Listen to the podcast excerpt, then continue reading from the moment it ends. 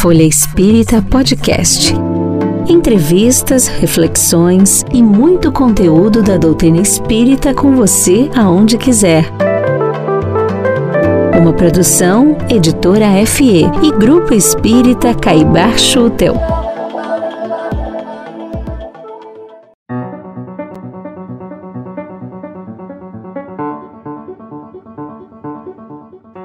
Olá, amigas e amigos. Sou Helene Gritzapes e vamos dar continuidade na nossa série especial sobre saúde mental, com base nos conteúdos trazidos pela Semana de Saúde Mental promovida pela Associação Médico Espírita do Brasil, AME Brasil. Essa semana especial, que aconteceu no final de maio, ela marcou também o lançamento do livro Psiquiatria Iluminada. E esse conteúdo que a gente está trazendo traz muito dos autores de capítulos do livro explicando um pouco mais sobre o que foi abordado na obra. Eu sei que a gente está trazendo esse conteúdo picado porque a gente está intercalando com outros conteúdos, outras entrevistas, outros temas, como a gente diz em jornalismo, mais quentes. Mas a gente está mantendo essa série porque os temas são muito relevantes, especialmente nesse momento em que a nossa saúde mental foi tão afetada por todos os desafios enfrentados pela pandemia. Hoje, vamos trazer os principais trechos da palestra feita pela doutora Antônia Marilene da Silva. Ela é cardiologista e é membro da Associação Médico Espírita Distrito Federal. O tema da palestra da doutora Marilene foi a complexidade da mente humana e suas inclinações felizes e infelizes. Este é mais um programa da série que a gente começou em julho, como eu expliquei para vocês. É, vocês podem ouvir os outros conteúdos, são temas distintos que estão disponíveis na nossa lista de programas. E, como eu já expliquei, a gente tenta trazer isso da forma mais leiga e didática possível para nós que não somos médicos, mas que somos interessados, obviamente, pelo assunto. Nesta palestra que a gente vai destacar hoje, a doutora Antônia Marilene trouxe uma compreensão do adoecimento além do corpo físico, assim como já fizeram outros palestrantes que a gente trouxe aqui. Mas, como ela é cardiologista, a gente vai ver que tem um foco muito grande nas doenças cardiovasculares. Então, para começar este resumo, vamos entender um termo que vai aparecer algumas vezes nesse conteúdo, que é a semiologia médica. O que é a semiologia médica?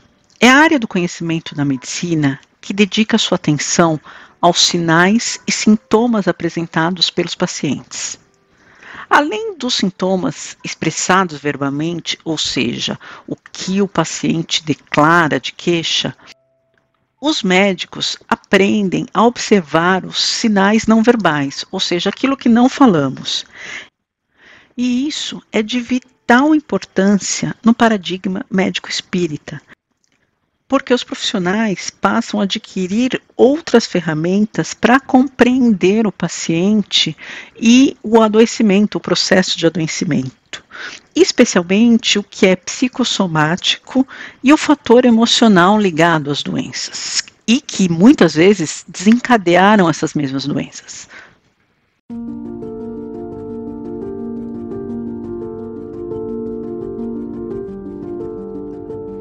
Quando nós é, analisamos do ponto de vista né, do paradigma médico-espírita, do ponto de vista de que ah, nós não estamos só diante de um corpo físico, só da matéria, nós precisamos de adquirir outros elementos, outras ferramentas para que nós alcancemos, né, toda a condição de compreensão do mecanismo de adoecimento deste paciente.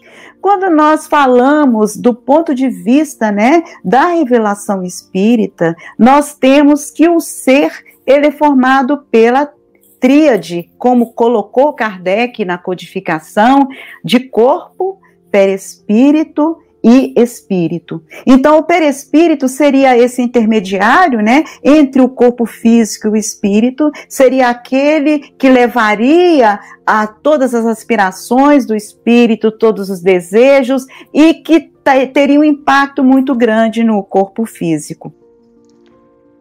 Agora nós vamos ver como no paradigma médico espírita essa concepção da existência do perispírito abre um novo leque para se entender o processo de adoecimento, inclusive o impacto das emoções no desenvolvimento das doenças.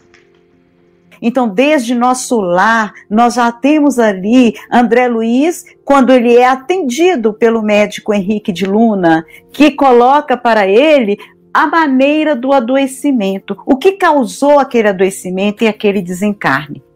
Quando nós vemos isso, nós entendemos que como que a nossa semiologia atualmente pode ser modificada, quais que são os elementos que nós podemos fazer sendo que no momento nós ainda não temos o acesso do, do corpo espiritual, como o Henrique de Luna tinha para fazer aquele diagnóstico, os nossos aparelhos ainda não detectam as alterações do corpo espiritual.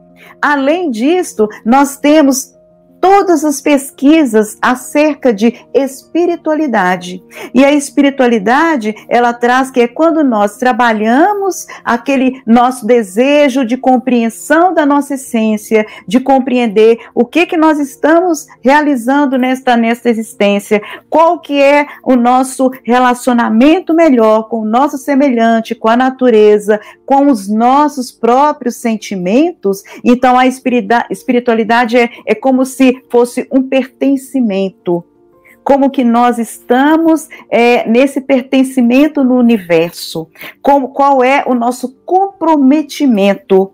E o comprometimento, ele não é só com a minha família, com a minha profissão, como que eu desenvolvo com o meu semelhante, mas principalmente como ser humano. O comprometimento de cada um de nós conosco. O que, que nós viemos fazer aqui? Se nós estamos realmente estabelecendo todas as metas e diretrizes que nós colocamos como necessários para o nosso aperfeiçoamento nessa existência.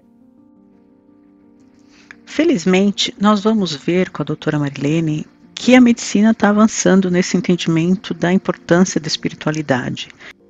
Inclusive, ela conta que a diretriz da Sociedade Brasileira de Cardiologia já introduz a espiritualidade como um elemento importante na prevenção das doenças cardiovasculares. Em 2019, a Sociedade Brasileira de Cardiologia lançou uma diretriz de prevenção cardiovascular. E nessa diretriz de prevenção cardiovascular, ela introduziu a espiritualidade no atendimento em consultório. E essa diretriz está lá entre todas as diretrizes que tem da cardiologia, com todos aqueles trabalhos, com estudos randomizados, com nível de evidência e e essa ferramenta, ela chega bem robusta, porque ela vem com o elenco de artigos científicos que se tem atualmente, e os mais, mais antigo, mais impactante é o Interheart, de 2007, que ele fala exatamente que as emoções e o tipo de comportamento de determinada pessoa é impactante no desenvolvimento de doenças cardiovasculares, especialmente doenças coronarianas. Então, aquela, aquela, todo aquele elenco da emoção, da raiva, da mágoa, do ressentimento, que é um preditor para a doença cardiovascular. Então, isso todo mundo sempre soube, mas como atuar diante do paciente para que ele trabalhe essa mágoa e esse ressentimento, essa raiva, para que ele tenha uma melhor saúde, ainda não tínhamos aqui no Brasil. E dentro desta diretriz vem todo esse essas ferramentas por meio de questionários que nós podemos estratificar o paciente como um paciente rancoroso, como um paciente que tem dificuldades para acessar o perdão, que o perdão é outro tipo de situação que muito estudada em artigos para associar a falta do perdão com doenças diversas, mas especialmente doenças cardiovasculares. Mas isso nós estamos falando aqui de 2019, porque lá na década de 70, o cardiologista Herbert Benson já iniciou alguns trabalhos acerca de é, relaxamento e de meditação para os pacientes com doenças cardiovasculares, tendo excelentes resultados ensinando os pacientes a terem momentos de mentalização, com redução da pressão arterial, com melhoria da sua qualidade de vida. Aqui eu quero aproveitar e fazer um parênteses para vocês, que a gente fez um programa já especial sobre meditação e espiritualidade, numa entrevista especial que a gente fez com o Dr. Paulo Rogério Dalla Coleta, em que ele falou sobre a prática meditativa. Eu recomendo vocês irem lá e ouvirem um pouco mais sobre a importância da meditação, porque a gente tem falado isso em vários, das, vários programas das nossas séries. Ele é o programa 73. Agora, voltando para a doutora Antônia Marilene, vamos entender, vamos exemplificar um pouco esse processo de adoecimento usando o exemplo do André Luiz e das explicações que ele recebeu do seu mentor, o Henrique de Luna. Naquela conversa na qual ele explica ao André Luiz que André Luiz tinha dúvida por que, que ele era suicida. E aí ele explica porque o seu estado, a sua maneira de ser exasperada, o seu gênio, a sua forma de tratar mal as pessoas.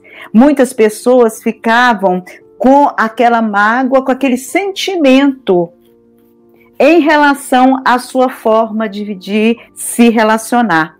E isso causou em você todo este adoecimento. E aquilo foi um baque, porque ele desconhecia. Um cientista renomado não conhecia essa causa tão simples de doenças. Então, todas as vezes em que nós estamos diante de um paciente, no meu caso, um paciente com uma doença coronariana, com uma hipertensão e qualquer outra especialidade médica, nós precisamos de entender que nós estamos diante de um completo.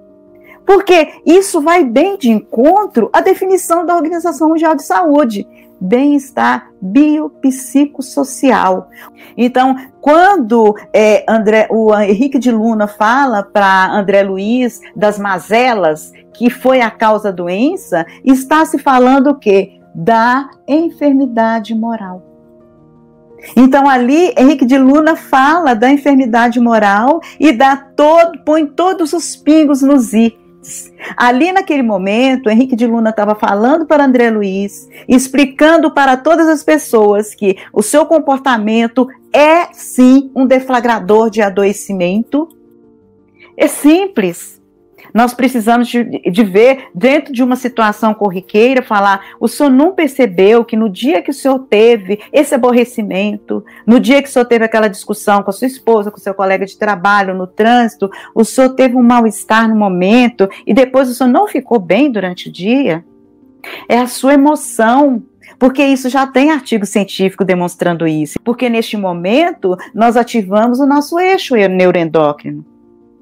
Então a nossa hipófise, a nossa adrenal, ela foi e o nosso hipotálamo, ela foi eles foram estimulados e lançaram hormônios na nossa corrente sanguínea, hormônios esses que foram diretamente atuar no coração, elevando a nossa pressão sanguínea, alterando a nossa frequência cardíaca, nos predispondo ao aparecimento de taquiarritmias fazendo com que nós desencadeássemos com essa cascata de hormônios e com algumas substâncias outras predispôs as nossas células, as nossas membranas celulares, as nossas paredes vasculares a processos inflamatórios. Porque é tudo que se ouve falar hoje em dia quando se vai ao cardiologista, e isso está até no Google, abre-se lá o Google, são processos inflamatórios. E aí vem aquelas medidas importantíssimas, que é a atividade física, a alimentação. Mas só isso basta? Não.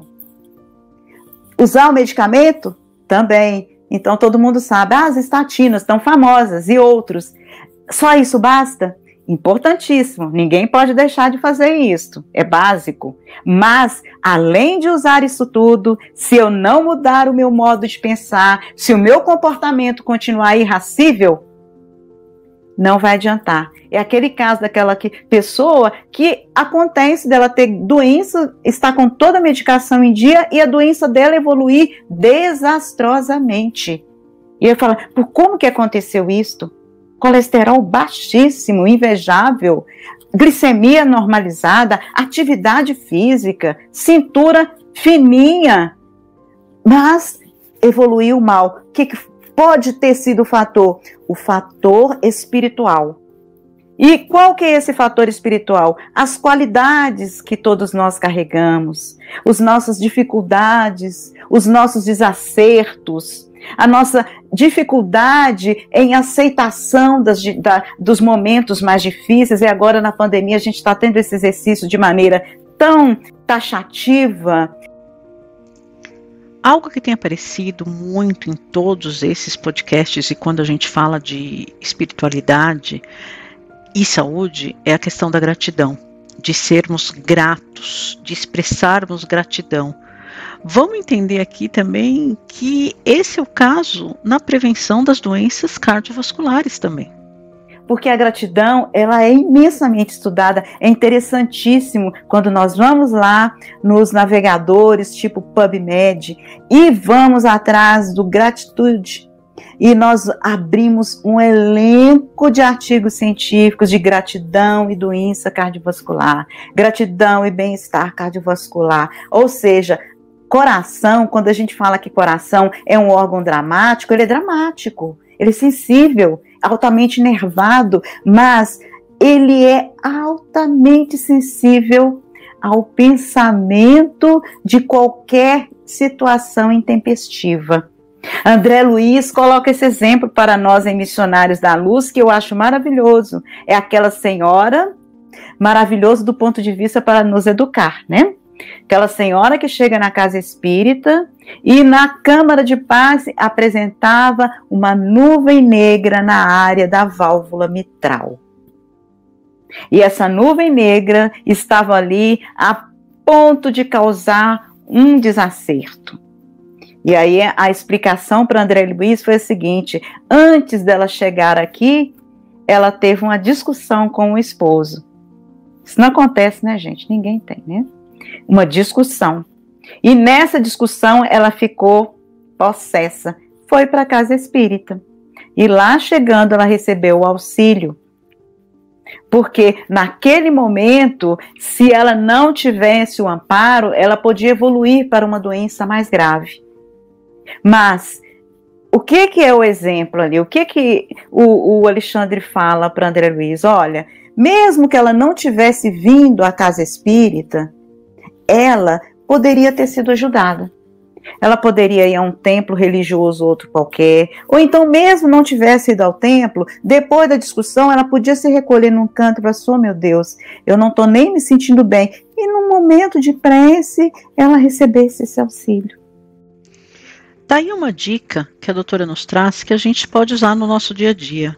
Depois de uma discussão, de um momento de raiva, buscar esse momento de reflexão, de oração, trabalhar um pensamento positivo, uma emoção positiva depois de uma situação de muita raiva, muito estresse, que todos nós estamos sempre sujeitos a passar no nosso dia a dia. Então, assim, todos nós podemos ir nos modificando, nos moldando pouco a pouco. Nós temos na atualidade todo o arsenal para que isso aconteça. E nós temos tantas restinhas de luz nesta existência, neste século 19 e 20.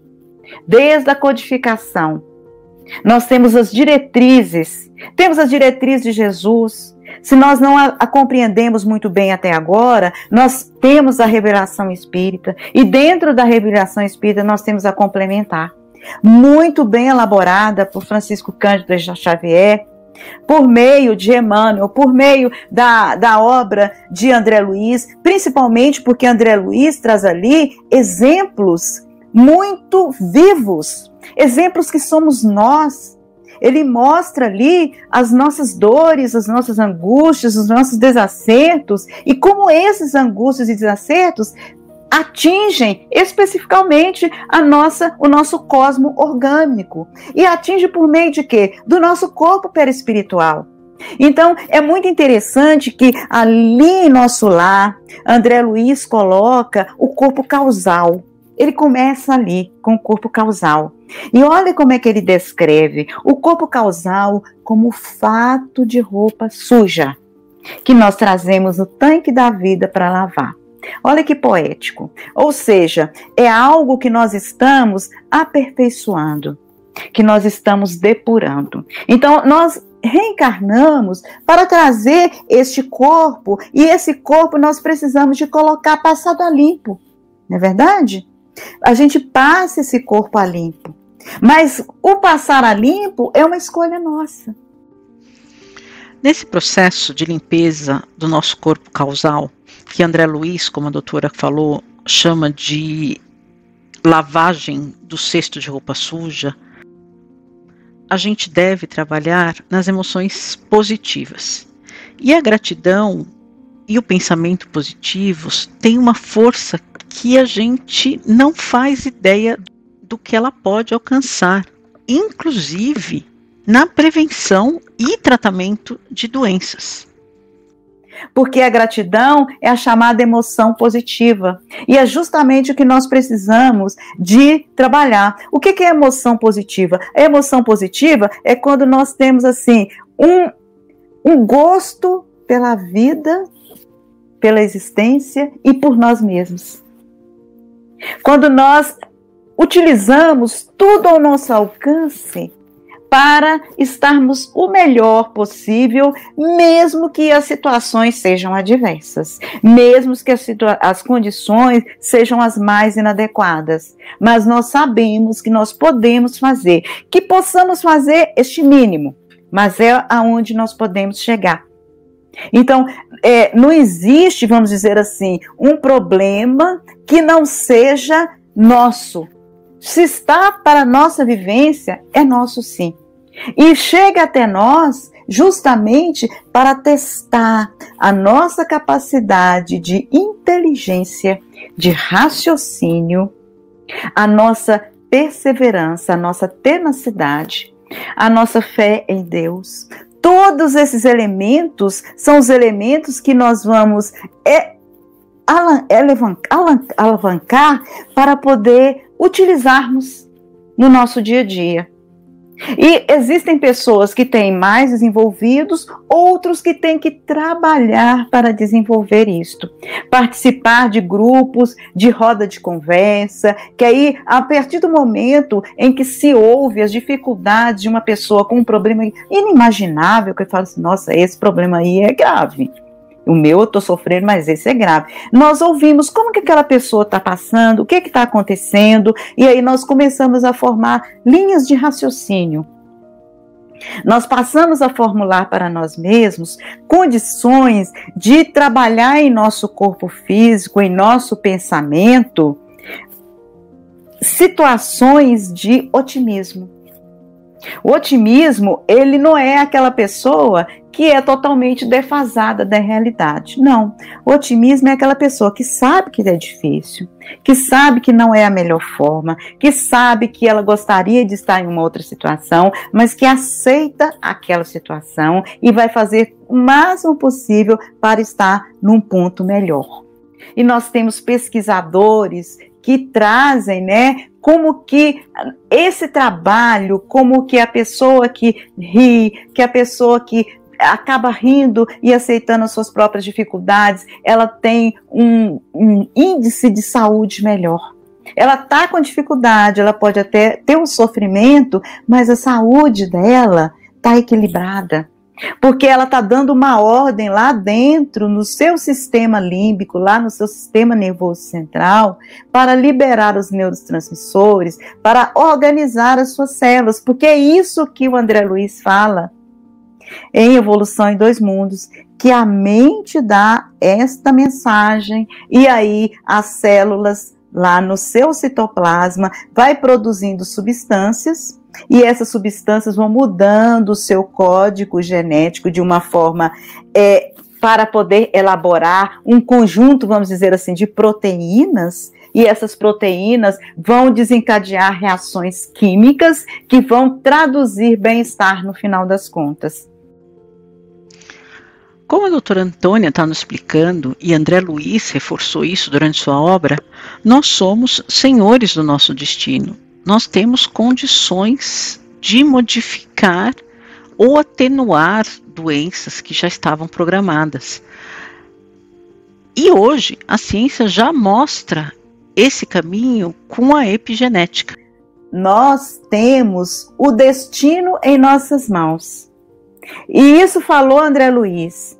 Isso falou Bruce Lipton no livro Biologia da Crença, quando ele falou que nós somos senhores do nosso destino. E isso fala uma ciência que é a epigenética. Então a epigenética é quando nós modificamos a nossa estrutura, vamos dizer assim, modificamos a nossa rota com as nossas escolhas né? Seja por fatores ambientais, modo de vida, alimentação, isso tudo atua. Mas nós estamos falando o seguinte do plus, que vamos fazer tudo isso: atividade física, alimentação, medicação, respeito ao tratamento médico, mas vamos trabalhar a nossa mente. Vamos fazer com que a nossa mente seja a governadora do nosso corpo físico. Vamos tomar posse daquilo que nos foi conferido para o cuidado. O corpo nos foi doado para nós termos cuidado, né? Para fazermos de maneira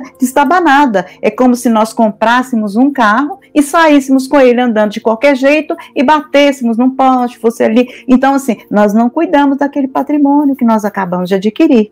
Então, o corpo físico é um patrimônio e a mente é que é a responsável, né? O espírito responsável por manter aquele patrimônio organizado, porque um dia nós vamos ter que devolvê-lo. E se nós devolvermos esse patrimônio estragado, quem que vai ficar também sem resolução?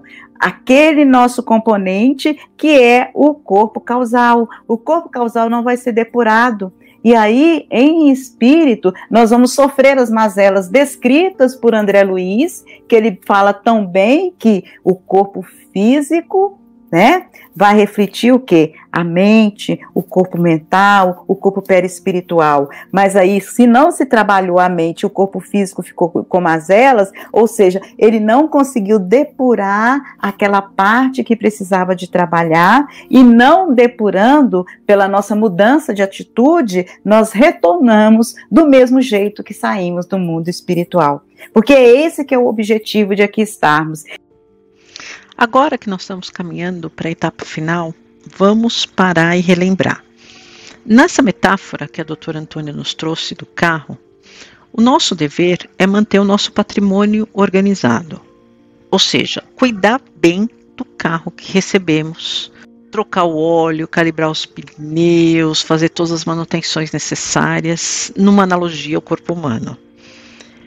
Temos que lembrar também que a gente tem adoecimentos ou predisposições pré-reencarnatórias que nós trazemos para essa existência. Mas a forma como a gente cuida do nosso carro, do nosso corpo físico, vai prevenir ou amenizar essa predisposição. Mas se não cuidamos bem do corpo físico, do carro que a gente tem nessa alegoria que a doutora fez, a gente vai desenvolver adoecimentos que não estavam previstos. Então, muitos dos nossos adoecimentos são adoecimentos provocados, são predisposições nossas, porque nós temos predisposições pré-reencarnatórias, temos as, as predisposições que nós absorvemos porque nós queremos o copia e cola. Ou seja, reencarna Antônia nessa vida e Antônia começa a agir do mesmo jeito de 300 anos.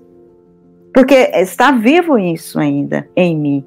E aí, se eu não observo e se não tomo uma conduta, o que, que eu faço? Eu estou desarticulando toda a minha estrutura psíquica mental e todo o sistema de organização, de comunicação do meu sistema nervoso com o cérebro, porque é, do coração cérebro que a gente tem uma comunicação, né? Cérebro-coração importantíssima, e dentro dessa comunicação cérebro-coração, nós podemos colocar a mente.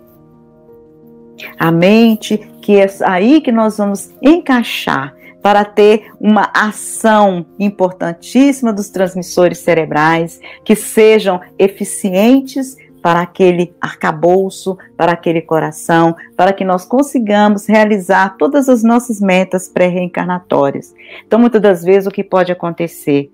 O nosso trabalho em modificar mentalmente, o nosso trabalho em buscar uma atividade no bem, auxílio ao próximo, o cultivo de momentos de meditação, da prática das harmonizações, da higiene corporal por meio da atividade física, por meio de uma alimentação adequada.